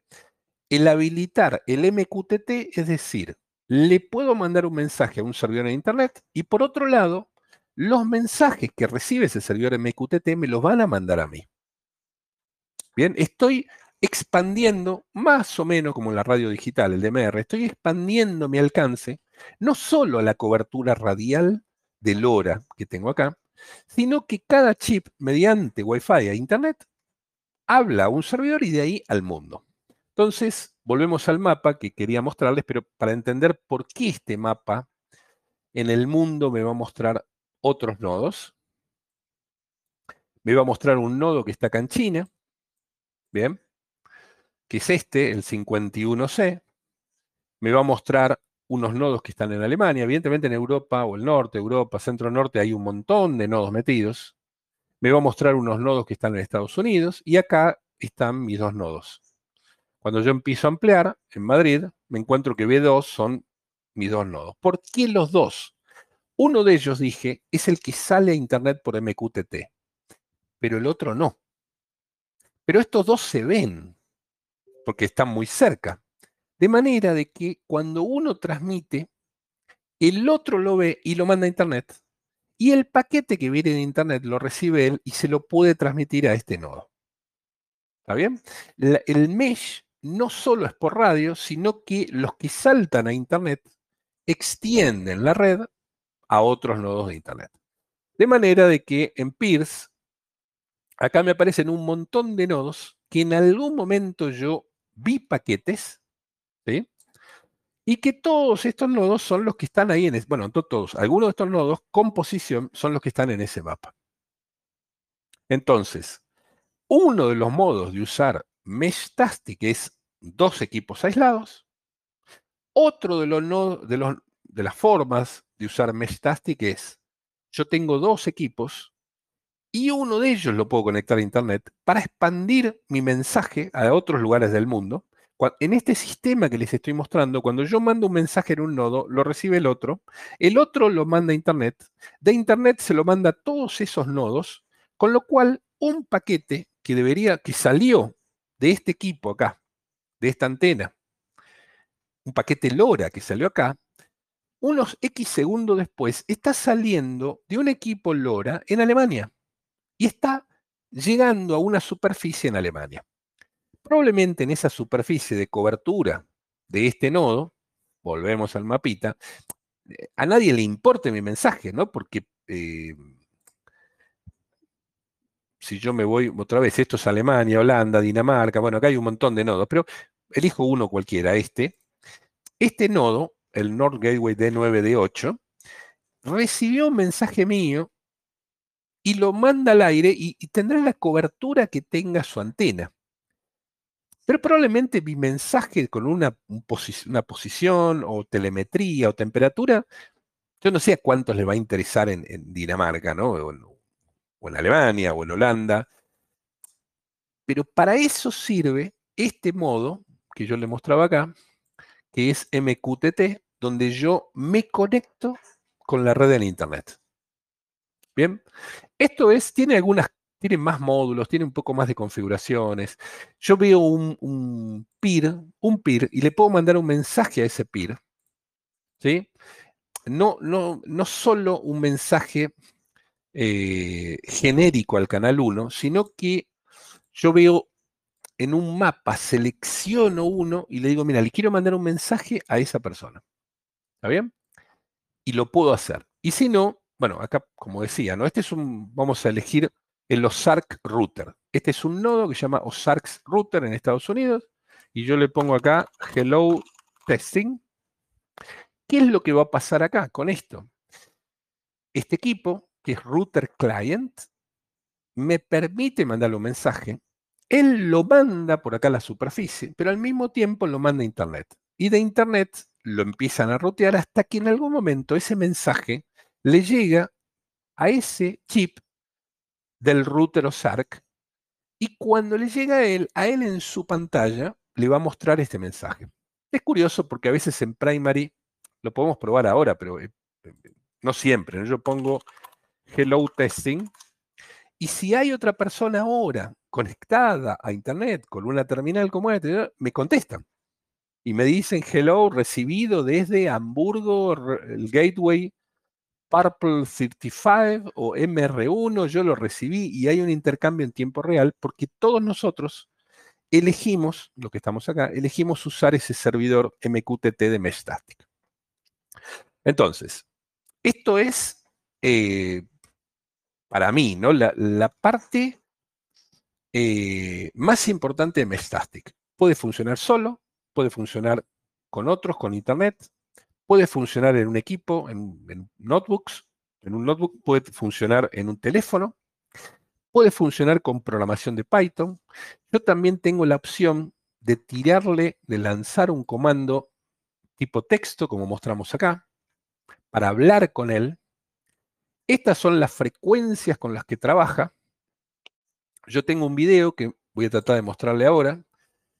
Eh, este video está hecho con, bueno, con, otro equipo más, eh, eh, con, un software de SDR, donde estuve investigando varias semanas, porque esto lleva muchísimo de tiempo. La, información no está clara, no está bien, no se entiende, no, no.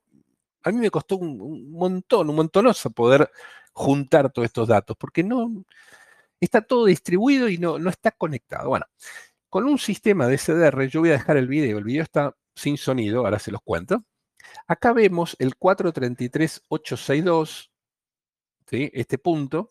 ¿Por qué? Porque si yo, cuando les mostré esta página, la frecuencia de transmisión estándar para el long fast, para el modo long fast, es esta, es 433.775. ¿Sí?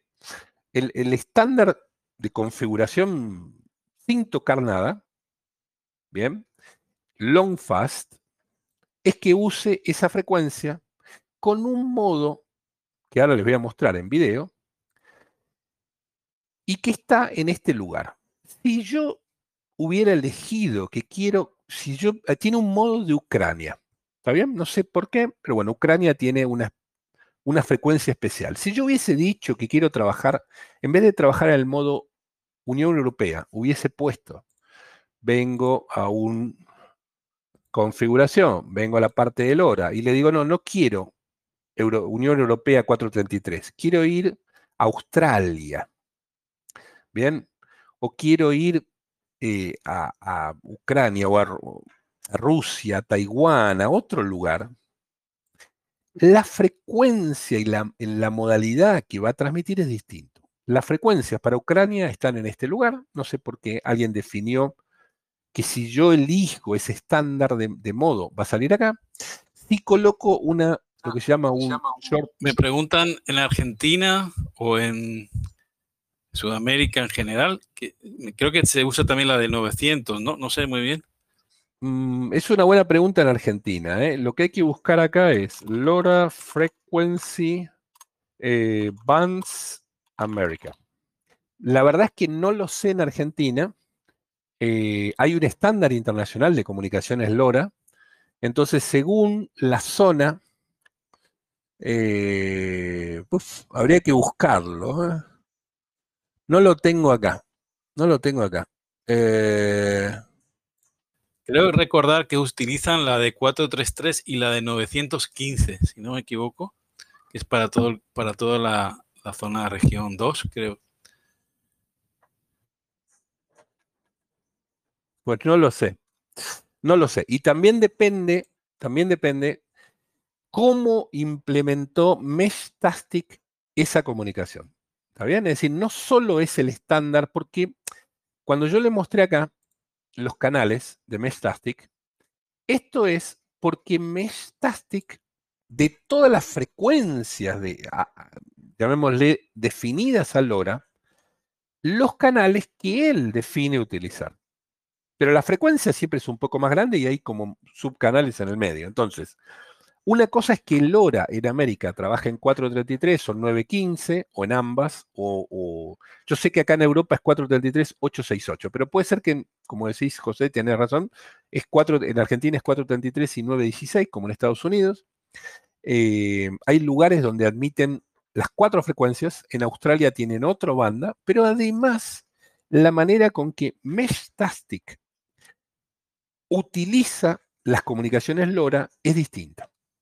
Es decir, no, una cosa es el estándar de LoRa y otra es cómo Meshtastic usa LoRa. Decía, el, short long, que es otro tipo de, de comunicación que puedo hacer con LoRa, vengo acá y en un determinado equipo le digo, mira, no quiero usar long fast, sino que quiero usar short slow. Y algo muy importante es, todos los equipos que están cerca mío lo que están cerca mío, tienen que estar en el mismo modo, porque si no, no pueden hablar entre sí. Sin embargo, si yo uso Internet y uso los servidores de MQTT, yo puedo hablar con equipos que estén en otra frecuencia, en otro modo, porque yo a Internet mando el paquete de información y de Internet me viene un paquete de información. Después mi equipo es quien elige cómo lo transmite o recibe. ¿Está bien? Con lo cual, todos los equipos locales que están acá están en el mismo modo, los de Internet pueden estar en cualquier otro modo. Eh, de hecho, yo puedo, por eso decía, puedo mandar un mensaje de un equipo 433 long fast que le va a llegar a alguien de Argentina, pero en Argentina si él tiene un equipo de 915, él lo va a sacar al aire en la frecuencia 915 y en lugar del long fast quizá él lo puede sacar como short fast. ¿Bien?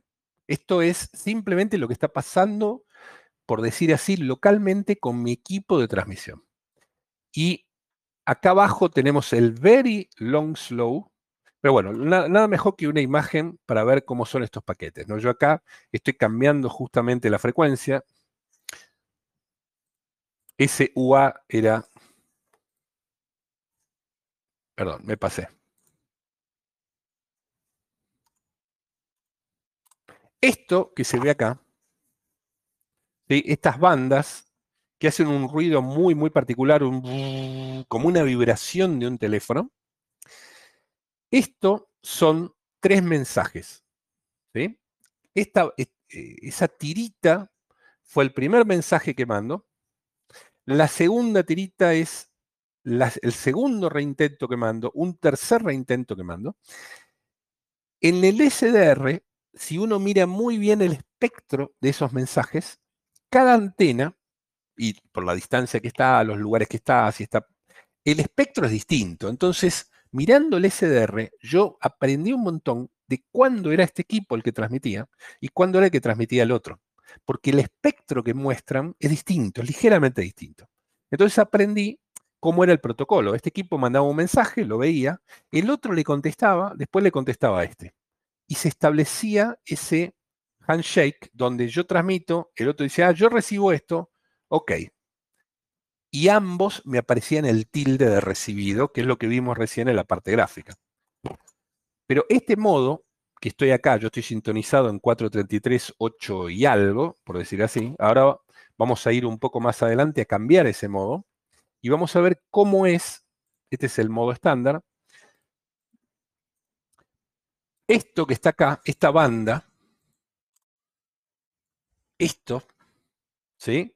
Si miramos, es el fast. ¿sí? Eh, en una comunicación muy, muy cortita, él mandó la misma cantidad de información, los 240 bytes. Mientras que la otra banda era como 3, 4 veces más grande. Es decir, necesitaba más, más tiempo para mandar el mensaje y en este caso lo mandó muy rápido. Y si se fijan, algo de esto también es muy de radioaficionado, acá este ancho de banda son los 80K que yo tengo. Si estos 80 yo lo coloco, por decir así, sobre el amarillo, me encuentro con que ese ancho de banda amarillo es más o menos de 250, más o menos, 250 kilos, que es el ancho de banda que él está utilizando. Y ese ancho de banda también cambia. Esto es más técnico, pero vamos a ir más adelante a ver otro tipo de comunicación. Bien, estos son comunicaciones rápidas, se llaman. Yo acá estoy cambiando el modo. Me voy a poner un modo lento. Y ahora vamos a ver qué pasa con la frecuencia. Cuando transmite modo lento, es decir, mm, transmite, no transmite. Un very long, very long slow.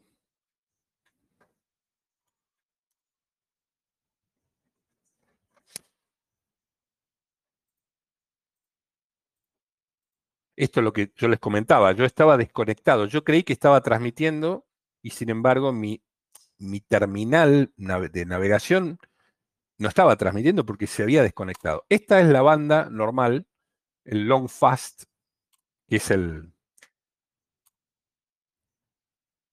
Bien. Esta es la contestación. Como el otro nodo está en otro modo, ven que la frecuencia está en otra frecuencia, la comunicación está en otra frecuencia con otro modo de transmitir. Por eso ambos nunca se, nunca se comunicarían, porque tienen distinto tipo de comunicación en frecuencias distintas. Y si me voy al slow, en algún lado por acá, esto que están viendo acá, es cómo es una comunicación de slow, y esto en amarillo es cómo es una comunicación de fast. El slow, si miran, este espectro, él está haciendo, está saltando en una serie de frecuencias, mientras que en el, en el very long, slow, Mientras que en el, en el fast, ese salto es 250, dijimos, K, pero mucho más violento, ¿no? El espectro es totalmente distinto. Mientras que este de acá, el very long, el espectro, es de 80K. Si lo, medimos más o menos el gris del 80K contra el very, very low, vemos cómo funciona. Evidentemente, estos dos equipos entre sí no se podrían conectar porque están transmitiendo en frecuencia distintos y en modos distintos.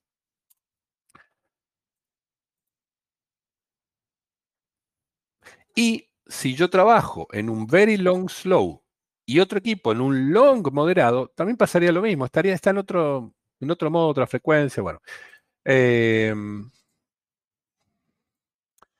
esta que está acá es una comunicación, sí, creo que la última de todas, donde dos hablan entre sí en el mismo modo, en la misma frecuencia y se entiende. Bueno, espero, esto, mm, otra vez, eh, espero que hayan entendido el, hilo de todo esto. Eh, hardware por un lado, firmware por otro, configuración, modos de interacción entre mis equipos, mi teléfono, mi notebook, con uno de estos chips, los modos de interacción por cable, por Bluetooth, por Wi-Fi, por interfaz web. Entre los equipos pueden hablar en el modo LoRa o dos o más equipos pueden hablar utilizando Internet, mediante MQTT, que es un servidor en Internet. bueno, eh, y recordar, Daniel, también que hay un, hay una, hay un grupo para, bueno, me imagino que alguna duda que después de, la charla que, ha estado súper súper detallada y, y, súper amena, pero que hay un grupo de Telegram que se llama Mestatis de España. Yo la, voy a compartirlo en el grupo, la, la dirección para que quien quiera, quien quiera participar, pues tiene, tiene esa oportunidad. Adelante. Sí, perfecto, gracias, José. Sí, es cierto, totalmente. Hay, la verdad es que hay. Y, porque da sentido, da sentido, me imagino, el, como todas las redes, cuando más participación, colaboración, cooperativismo haya eh, de estos sistemas, más razón de ser y más utilidad tendrán, ¿no? Entiendo que es, importante la divulgación. Claro, claro, totalmente. Yo, tengo puesto un nodo acá, el nodo 90, que está conectado a Internet, que está puesto afuera en algo que se llama Message in a Bottle, eh, que es un proyecto donde en una botella de agua, dentro se, se, armó todo esto con una antena mejorada, esto está preparado para ponerlo al exterior, está puesto en el exterior.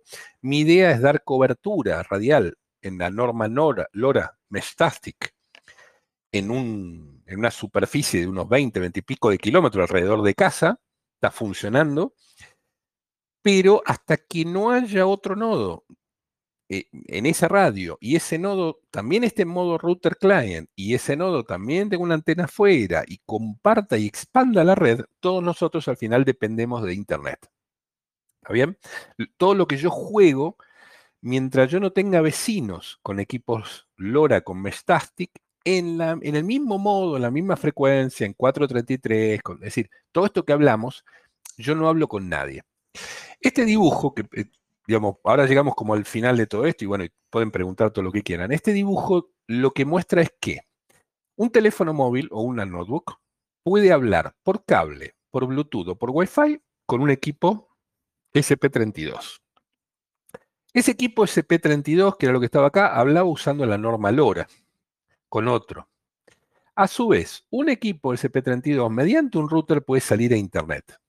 Y si sale a Internet con la red de MQTT, podría llegar a otro equipo que esté en Hamburgo, como este que está acá abajo, donde ese equipo retransmite ese paquete a su zona de influencia. Entonces, eh, un equipo local en una casa en la cual yo le mando un mensaje donde está mi identificación de nodo, posición, temperatura, lo que fuese, presión, altura del nodo, va por una red LoRa, sale a Internet, llega a Internet, sale a todos los equipos de esa red y uno de ellos que está en tal lugar lo retransmite. Entonces, alguien que esté caminando por una calle de Berlín con un receptor de LoRa podría, teoría, podría enterarse de la temperatura, la presión, la humedad de un equipo que tengo yo acá en casa.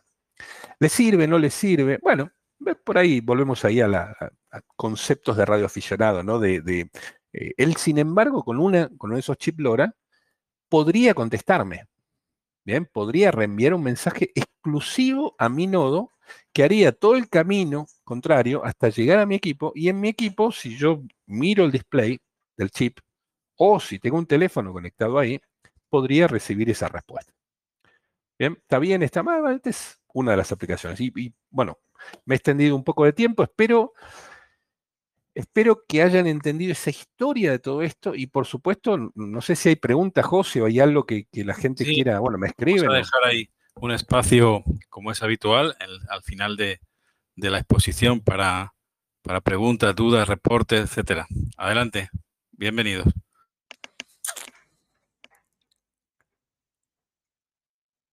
Muy buenas tardes, muy buenas tardes desde Málaga, Manuel Eco Alfa 7 Alfa Alfa Romeo. Buenas tardes a todos.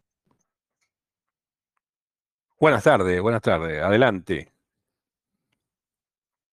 Daniel, eh, perdona, ahora no me acuerdo el indicativo de Alfa 4 Hotel Alfa. Hotel Unifor Kilo. Eh, eh, transmite la Eco 7 Alfa Alfa Romeo Manuel Málaga, España. Dejarte tranquilo, de verdad, porque mira, eh, alguien como yo, alejado de la cuestión técnica, eh, pues se ha enterado perfectamente bien de lo que todo lo que ha dicho. Y yo te agradezco como siempre nuevamente, porque no es la primera vez que te felicito, creo yo, y darte las gracias, de verdad. Eh. en general por la divulgación, por la em, experimentación, yo creo que todo suma, todo suma y bueno, mm, hace que personas como yo ya, que tienen 60, casi, casi 65 años, eh, pues mm, le ayuden a ver lo que el futuro le, le depara, eh, le depara, más o menos. Muchísimas gracias, Daniel. Darte las felicitaciones extensivas a cada uno de los posibles radioescuchas actuales y que escucharán seguro este vídeo. Eh, José Manuel, muchas gracias por tu labor, como siempre.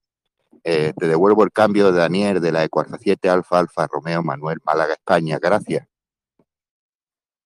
Claro, gracias, gracias Manuel. Para 7 Alfa Alfa Romeo, esto es Eco Alfa 4 Hotel Uniform Kilo y la rueda ahí en escucha. Y muchas gracias, muchas gracias por tu mensaje. Sí, para mí, si, si, si has entendido cómo funciona todo esto sin haber hecho nada en LoRa y Cine Mesastic es maravilloso. Es el objetivo de la divulgación. Decir, mira, es un nuevo método de comunicación, funciona, alguien lo entendió. Decir, ojalá compres uno de estos chips, lo instales y te pongas a jugar como todos nosotros por, por te diría que lo que hablamos con José, ¿no? También muchas veces por, por jugar con algo, por probar algo simplemente porque podemos, ¿bien? Sin eh, pero bueno, estupendo. Muchas gracias. Muchas gracias, Manuel. Yo, creo que es una de las partes importantes de la radioafición. El carácter de experimentación, de prueba, ensayo, de, jugar a ser científicos, del aspecto lúdico, de, sí, de juguete, ¿no? Eso es lo que da motiva, nos motiva y da y, cobra sentido, ¿no? Ser radioaficionado no es solamente transmitir un micrófono, una radio, no, no bueno, está, está el carácter propio de, la, de, tener tu licencia, ¿no? Y tu amparo legal, pero, pero por supuesto es, ese es el, la, yo creo que es uno de, las, de los aspectos que esta tecnología, esta y otras más eh, novedosas, nos aporta a la radioafición. Bueno, muchas gracias, eh, Manuel, sobre todo, bueno, por estar ahí presente, como siempre, al pie del cañón, ¿no? Siempre raudo y veloz a participar.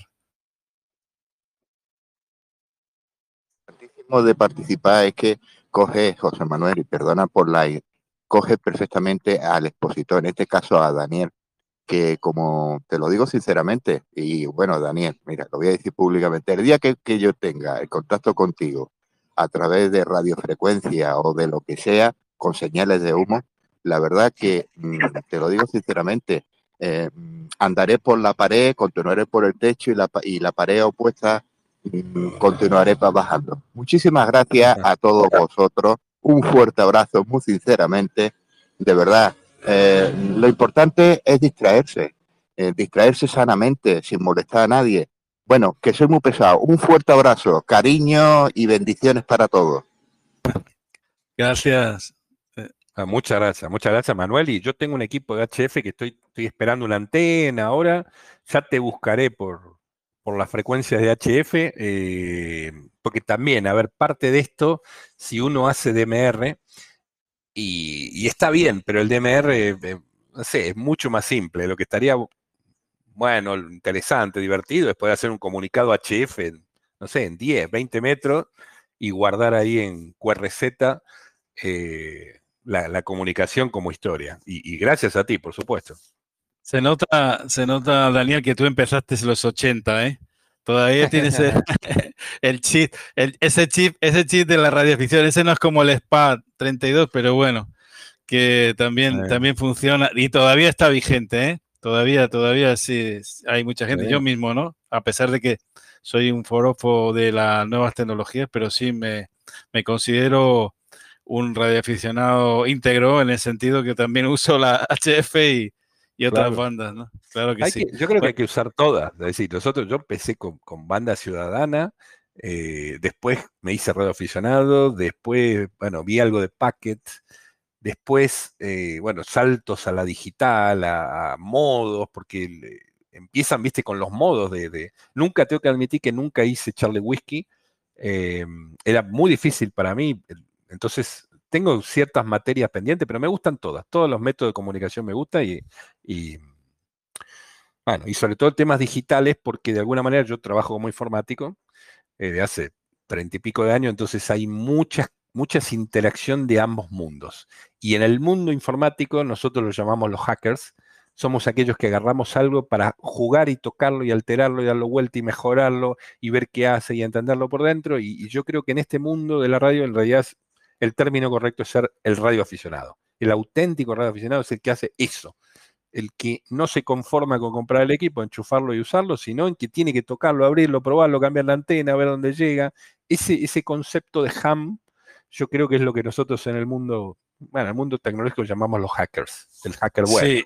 El, bueno, exacto, con, eh, porque tiene, tiene, siempre tiene una, unos resabios un poco negativos, ¿no? Pero sí, es esta la, expresión, la expresión del programa, del ejercicio de divulgación, es ese, el, darle cabida a un amplio abanico de, facetas que tiene la radioficción y todas tienen cabida, ¿no? En, este caso en la net de la tecnología. Bueno, no sé si alguien más quiere participar, eh, pues están los micrófonos en este caso abiertos desde, desde el principio. Bueno, adelante.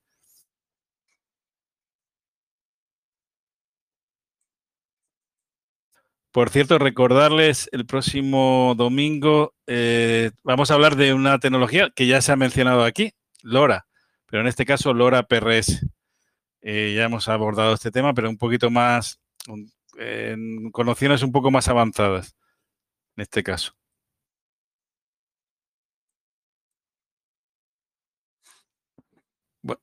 Bueno, no sé si, si, si, no, si no hay nadie más, pues yo creo que ya llevamos hora y casi 40 minutos. Parece que no. Bueno, pues no sé, agradecerte, eh, Daniel, eh, Chaldela, el EA4 Hotel Unifor Kilo, el entusiasmo, la dedicación, el tiempo, el, afán de compartir, eso es, eso es encomiable y todo, y, y tu bien, tu buen saber y exponer. No, no, bueno, gracias. Gracias por la invitación, por poder hacer esto, estos sistemas de divulgación. Por, gracias a ti, José, por el net de la tecnología. Y, bueno, y aquellos que estén interesados, bueno, como siempre, nos escriben, mandan un mensaje en el canal, buscan por, internet o van a YouTube a buscar los videos de, bueno, de radio, de Lora, de Mestastic y con gusto los ayudaremos, como siempre.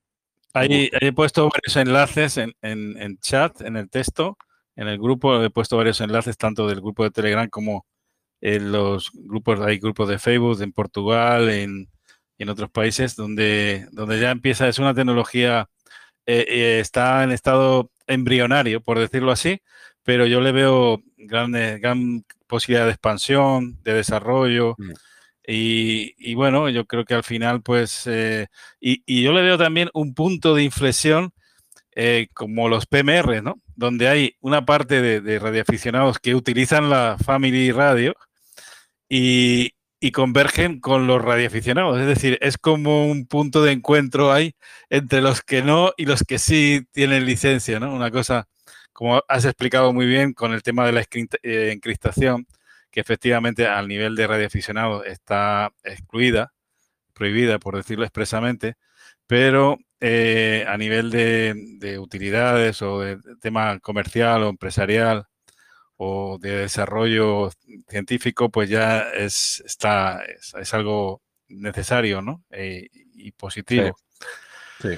sí. es importante. Eso es un punto importante, el entender bien y uno, siendo radioaficionado, por supuesto, ¿no? Siendo radioaficionado, define tu equipo en el modo radioaficionado con lo bueno y lo malo, lo, pro y contra que puedes hacer, aumentar la potencia, antenas, lo que quieras usar, o eliges el modo no radioaficionado y dices, bueno, mira, yo acá lo que premio o, o le doy más importancia es al tipo de comunicación que hago, a la inscripción, aunque la potencia siga siendo baja, porque salgo por internet o por donde fuese, es decir, ese, servidor de MQTT, ya que me, hiciste acordar a los chicos de Portugal, ¿no? con los que tenemos mucha relación, ellos tienen un servidor MQTT propio. Ellos no usan el de Meshtastic. Bien, ellos se instalaron uno, son 8 o 9 nodos cerca de Lisboa, y ellos están compartiendo sus paqueterías con inscripción, por supuesto, o no, depende de los nodos, en su propio servidor. Entonces también existe la posibilidad de que una empresa en Internet coloque un servidor autónomo o un club de amigos y, no uses el servidor de Meshtastic, sino el tuyo, eh, en donde todo ese flujo de información entre los nodos pasa por un servidor tuyo. Y para una empresa eso yo creo que tiene mucha, mucha, mucho camino para andar porque eh, lamentablemente lamentablemente, las comunicaciones en estos momentos pueden estar afectadas por algo, por una caída, por un tema eléctrico, bueno, ni hablar en Latinoamérica, ¿no? En Argentina hay unos problemas enormes de, energía eléctrica, de distancias, unos problemas con, bueno, de, todo tipo, por ahí, digamos, en Europa o en España es difícil que se te corte la luz. Bueno, pero en Argentina pasa todos los días en verano, entonces... Eh, este tipo de sistemas, con su encriptación, con su seguridad en los paquetes, porque si yo estoy moviendo un vehículo con datos, con contenido, con valor, no, no debería ser tan público, eh, permite utilizar este tipo de redes de seguimiento con GPS, con información de un nodo, mediante una red LoRa y no ah, sin internet y sin energía eléctrica. Me, preguntan aquí eh, ¿qué cabida o qué encuadre tendría a nivel de, transformarlo en baliza, en un beacon, ¿no? Una, que se llamaría un beacon mestatic, algo así, ¿no? Eh, que tú pudieras medir la, capacidad de llegar a un determinado sitio o, de una cobertura. ¿Cómo podría? Me imagino que sería con respaldo contra un servidor de internet o cómo lo podrías medir si sabe si saber si llegas hemos hablado de que a veces no tienes certeza de que llegas a un determinado lugar no pero que sabes que has llegado.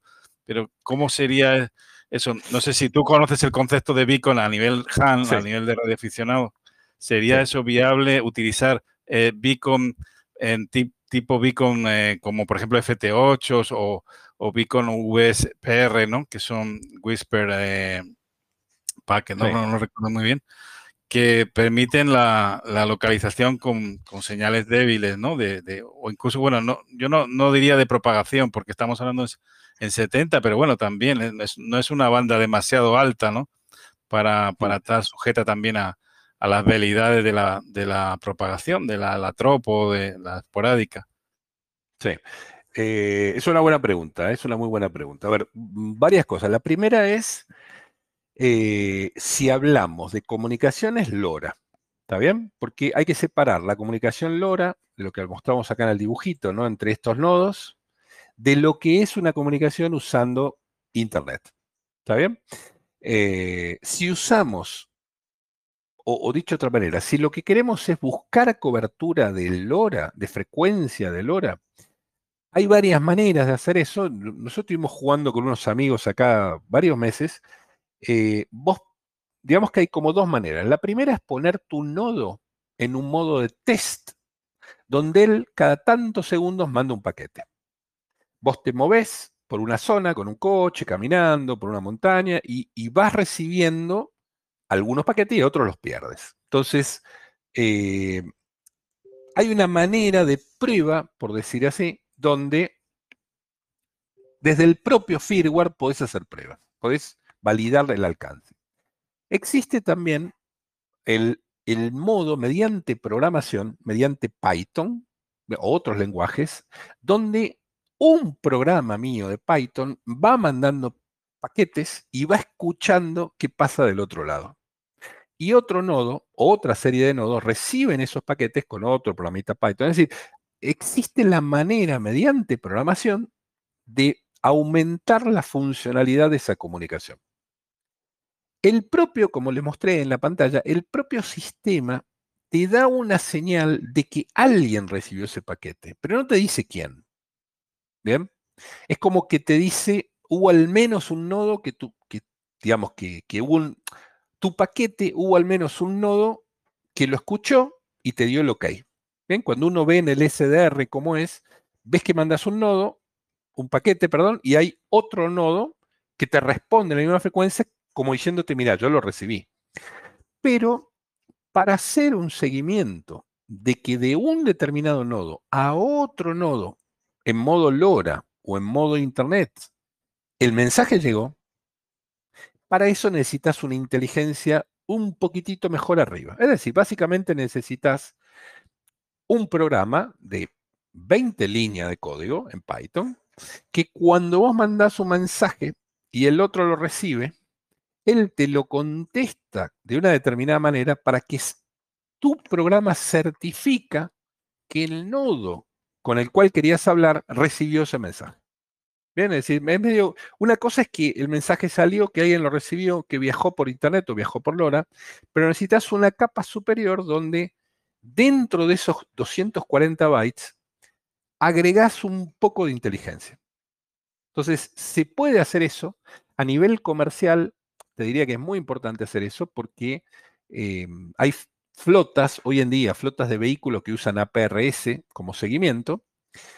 Eh, el APRS trabaja por ahí de otra manera o, quizá de otras frecuencias, o el APRS es bueno cuando vos pones una antena alta en una montaña para dar cobertura o en una, em, como es en una ciudad o en un pueblo.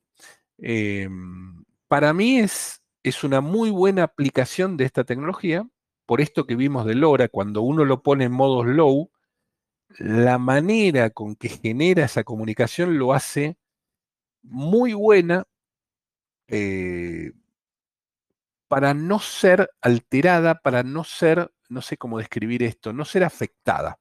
Es decir, a medida de que uno cambia esa frecuencia y el modo, es beneficiosa esa comunicación para ciertos entornos, entornos perdón, eh, agresivos. Si estás dentro de una fábrica, dentro de eh, sistemas de, eléctricos o, maquinaria que se prende y se apaga, o, soldaduras, estos sistemas de otra vez de baja, de, un tráfico de paquetes muy bajo, porque son 240 bytes, imagínate que por ahí tardan varios segundos en ser transferidos, pero que al mismo tiempo tienen una buena resiliencia, resiliencia para efectos adversos en la radiodifusión. Muy bien. Pues gracias, eh, Daniel, por tu explicación muy, muy ajustada, verdaderamente, a lo, a lo técnico y, a, y, sobre todo porque nos, yo creo que nos ha ayudado a, y a mucha gente que tiene un conocimiento mínimo eh, a ponerse al día, ¿no? Porque la verdad que la palabra, ya, ya el concepto es un poquito complicado, ¿no? Lo de, ya empezábamos con Lora y ahora hay que, hay que dominar otros, otros términos, ¿no? Diferentes. Así que mi consejo es que a todos los que escuchan y vean esto, mi consejo es, como a todos, yo no entiendo que cada persona, cada país, cada situación es distinta, pero 15, 20 dólares, euros, cómprense un equipo, pónganle el firmware, eh, el, que, el mejor, digamos, que esté funcionando, busquen la frecuencia, busquen con un SDR en su zona si ya hay algún otro equipo LoRa o con Mesh Static funcionando. La experiencia, yo como, bueno, no sé, lo que hago, lo hacemos nosotros, digamos, nuestros equipos es comprar 3, 4, 5 de estos chips y, vas poniendo en casa de tus amigos, vas instalando antena, pero por lo menos comprar uno o dos y, experimentar esto, eh, porque es algo más para jugar donde le va a permitir hacer algo distinto, algo de otra manera, diría que problema distinto. Esa es mi sugerencia y bueno, Nada más, muchas gracias. Bueno, yo creo que la verdad que es asequible eh, y que vale la pena eh, experimentar. Pasamos, ese es el, gusto, ¿no? El taste de, de la radioafición. creo que es importante. Bueno, gracias y a todos los que nos acompañan, a los que nos acompañarán en, los vídeos a posteriori. Y les espero, les emplazo para el próximo domingo. Gracias, 73. Chao.